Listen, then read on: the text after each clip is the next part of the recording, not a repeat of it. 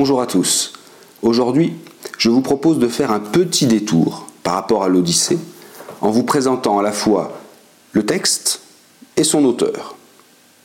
Alors l'auteur d'abord, l'auteur de l'Odyssée. C'est un poète grec, on parle d'un Aède, euh, il se nomme Homère, et il aurait vécu aux alentours de 700 avant notre ère. On lui attribue deux textes majeurs, l'Iliade et l'Odyssée.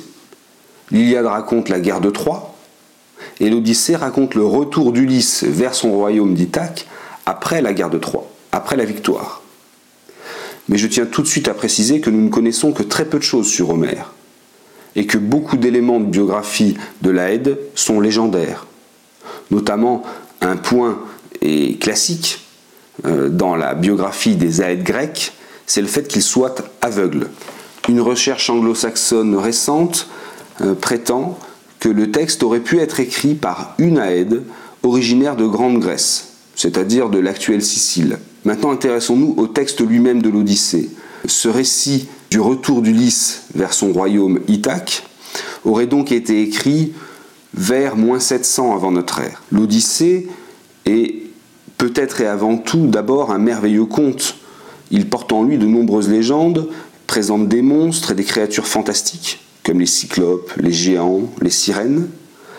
On y croise des dieux, comme Hermès, le messager de l'Olympe, mais aussi des magiciens, comme Circé. Juste une précision, les sirènes de la mythologie grecque sont des monstres mi-femme, mi-oiseau. La sirène mi-femme, mi-poisson est en fait issue de la mythologie nordique.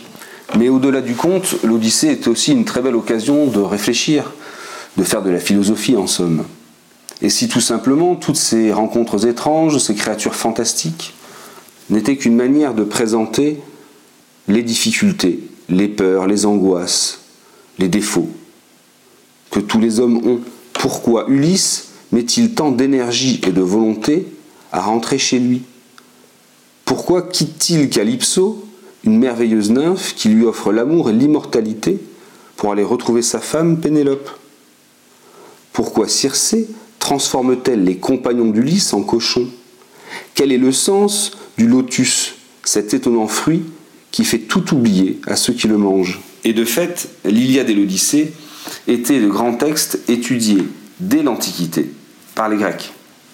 Enfin, l'Odyssée est un extraordinaire témoignage historique sur certains aspects de la vie des Grecs anciens, mais aussi sur leur manière de penser.